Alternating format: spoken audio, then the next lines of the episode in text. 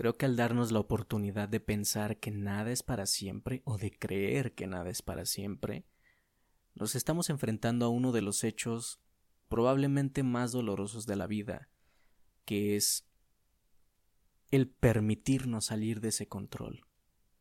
Constantemente creo que estamos queriendo o tratando de controlar todo. No toleramos que algo se salga de la periferia. Pero desde mi punto de vista creo que es una situación muy frustrante, a la vez que dolorosa. Por mucho que lo queramos manipular de otra forma, creo que es muy doloroso. Es doloroso vivir en el control, en el deseo, en el querer, en el miedo que genera que algo salga de ese control. De hecho, creo que la vida está compuesta de variables. Podemos basarnos absolutamente en cualquier verdad que queramos, pero eso no necesariamente implica que van a salir las cosas al pie de la letra. Las variables siempre han existido ahí, son parte de la vida. De hecho, creo que eso es lo que más nos decepciona a nosotros como humanos, el que algo no salga a la exactitud con la que esperábamos. Y tendemos de ahí al perfeccionismo. Ese perfeccionismo también es una forma de frustración, porque constantemente queremos que todo salga demasiado bien hecho. Constantemente lo queremos, y creo que al momento de quererlo, estamos autosaboteándonos a nosotros mismos porque nos equivocamos y decimos, no, esto no puede ser así, esto no puede ser así, esto no tiene que salir de esta forma, cuando las variables de la vida siguen ahí. Siempre hay variables. A lo mejor te dedicas a crear algún tipo de videos y tú sales al parque y hay mucha gente o hay gente que se atraviesa en el cuadro de la cámara. Ahí están las variables y te frustras porque dices, no, es que tenía que salir de esta forma. Cuando no nos damos ese permiso para disfrutar de las sorpresas que la vida nos trae.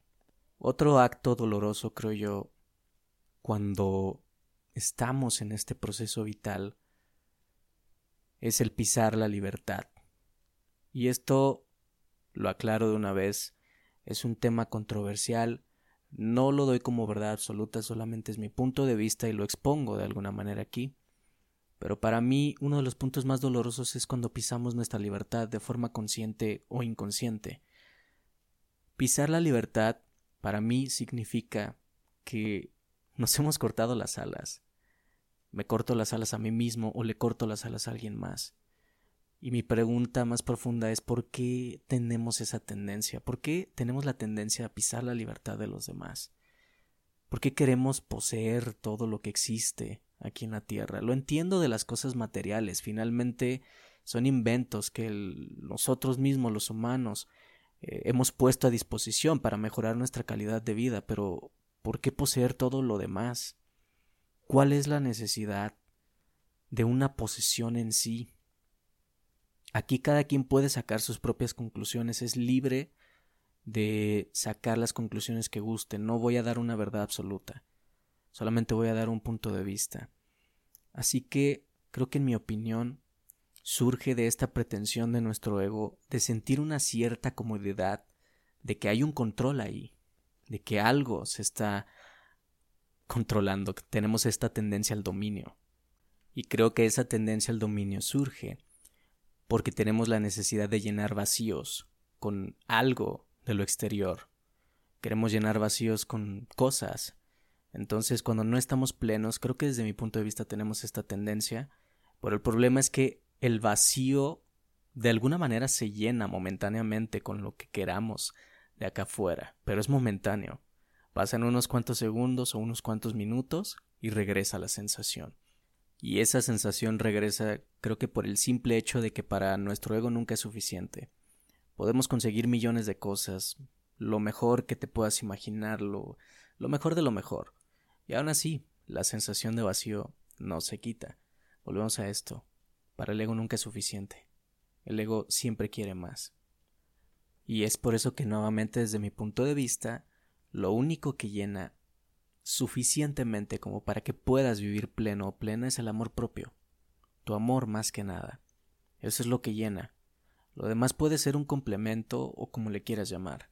Pero no podríamos basar nuestra vida, creo yo, en estar consiguiendo cosas por conseguir, estar a cada rato eh, acumulando, convirtiéndonos en, válgame la redundancia, acumuladores compulsivos.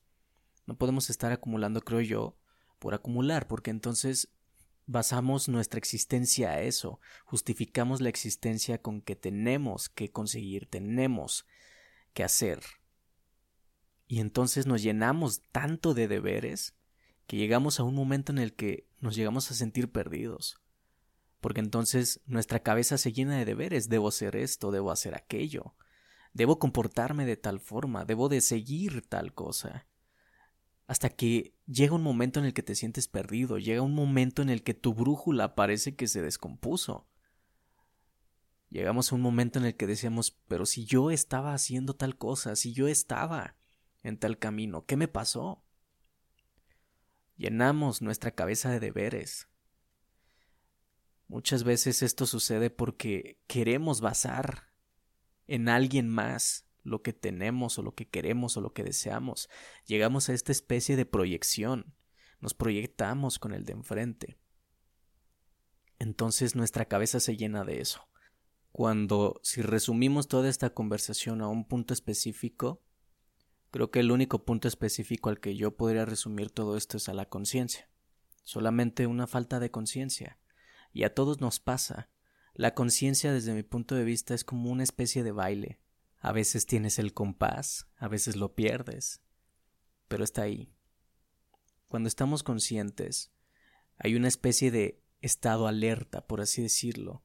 Vigilas lo que piensas, vigilas lo que tu mente te está queriendo contar. Ya no le compras la misma historia una y otra vez, ya te animas a cuestionarla. Esa para mí es la conciencia, el estar consciente. Puede haber muchas definiciones de conciencia, igual yo puedo estar equivocado pero para mí esta es la especie de conciencia que nos ayuda a no dejarnos caer víctimas de nuestro ego. Porque el ego, donde lo queramos mirar, es una trampa constante. Siempre nos tiende una trampa y caemos ahí. De hecho, creo que desde mi punto de vista el caer en las trampas del ego no es una excusa para flagelarnos, para sentirnos de lo peor, lo que pasa es que somos humanos, seguimos siendo humanos, no somos perfectos. Una y otra vez nos vamos a equivocar. No hay humano perfecto, no existe el humano que jamás se ha equivocado, no existe el humano que lo ha hecho todo al pie de la letra y jamás le salió nada de la tangente, por así decirlo. Todos estamos en esta misma ruta de la vida, cada uno tenemos variables, cada uno estamos enfrentando diversas situaciones de vida, cada uno estamos interactuando con nuestros propios demonios internos. Creo que la valentía más grande que podemos hacer en esta aventuranza de la vida es precisamente esa, aventarnos a confrontar nuestros demonios internos, a cuestionar las creencias que hemos guardado durante tanto tiempo. Esa es la valentía que tenemos nosotros los humanos. Por algo tenemos esta mente, por algo tenemos la capacidad de razonar para que podamos cuestionar todo eso y tal vez podamos llegar a una verdad no necesariamente absoluta, pero que a cada uno nos pudiera contribuir en algo. Y ese es solamente un punto de vista. Pero si te fijas el pensamiento sigue siendo libre. Cada uno puede pensar lo que guste, cada uno puede sacar una conclusión. De manera que si nos permitimos disfrutar de esta existencia de una forma ecuánime, nos vamos a facilitar el trayecto de esta vida, a la vez que nos vamos a permitir disfrutar de todas estas sorpresas que la existencia implica. Vamos a dejar de buscar culpables para responsabilizarnos. Entiendo que hay un sistema de justicia y para eso se encarga el sistema de justicia, pero tú por dentro tenemos que responsabilizarnos. Por dentro. Por fuera, obviamente, la gente siempre hace algo pero depende de nosotros cómo tomamos eso que nos pasa. Obviamente, hay una creencia que tiende a ser truculenta, que muchas veces dice que a mí no nadie me hace nada. Y estoy de acuerdo. A mí nadie me hace nada. Creo que la reacción depende de cuando alguien me hace algo, depende mucho de mi reacción y de cómo tomo eso, porque a nivel tangible hacemos cosas. Es obvio que si alguien, tú vas por la calle y alguien te hace algo, te da un golpe o lo que tú quieras, pues hubo una acción. Pero depende de ti cómo reaccionas ante eso. y cómo tomas ese acontecimiento. Tú le vas a dar un significado que a ti te pueda servir. Pero creo que en esta creencia, válgame la redundancia, está este asunto truculento de que pues entonces si nadie me hizo nada y que no sé qué, pues sí, volvemos a lo mismo, de manera tangible la gente hace algo, pero de manera intangible, a nivel pensamiento y de manera filosófica, decidimos cómo reaccionamos ante ese suceso, qué respuesta damos y qué creencias adoptamos. De manera que, desde mi punto de vista, a mí no me sirve creer que la gente hace todo por fregar. No me sirve a mí, honestamente, no me sirve creer eso, porque entonces para mí eso es estar viendo hacia afuera, es estar sacándome de mi centro y es estar viendo a ver qué hace el otro y esperando a que el otro haga algo para que yo reaccione y justifique la miseria de mi existencia con las acciones del otro o las equivocaciones del otro. De manera que la creencia de que a mí nadie me hace nada es la decisión de actuar con responsabilidad ante las acciones del otro, responsabilizarme yo mismo por lo que reaccione, por lo que diga, por lo que piense, pero me responsabilizo, dejo de aventarle mi culpa y toda mi sensación de inseguridad al de enfrente, me responsabilizo completito. Y sí, sé que suena muy fácil y sé que suena eh, muy bonito. Lo sé. Pero por eso es la importancia de la práctica. Sé que nada es fácil en la vida. Si todo fuera fácil, todos estaríamos haciendo cosas grandísimas.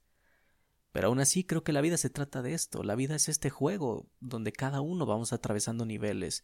Y creo que el compararnos con el de enfrente es una forma de entorpecer el nivel que cada uno estamos atravesando. Todos tenemos cualidades, virtudes, defectos, todos traemos de todo adentro. No somos perfectos, lo vuelvo a repetir. Así que para terminar, permitámonos vivir de forma ecuánime este proceso vital que solamente dura unos cuantos años, y nadie lo tenemos asegurados. Así que la vida tendrá los filtros que tú le quieras dar. De manera que te agradezco nuevamente tu tiempo y gracias por aventarte a cuestionar todo esto, por darme unos minutos de tu tiempo nuevamente. Te recuerdo que estoy activo también en mis redes sociales, en Instagram, Facebook, eh, TikTok sobre todo. Eh, constantemente subo reflexiones, me encanta escribir y tal vez algo de lo que ahí comparto te pueda servir para tu vida. En YouTube me encanta publicar algunos videos con pequeñas cinemáticas en donde también expreso algunas palabras sobre la vida cotidiana. No son verdad absoluta, lo vuelvo a repetir. Todos son puntos de vista que tal vez pudieran funcionar. Lo dejo a libre criterio de cada uno. Sígueme en estas redes sociales si te apetece, te agradezco nuevamente tu tiempo y recuerda que gozar es vivir.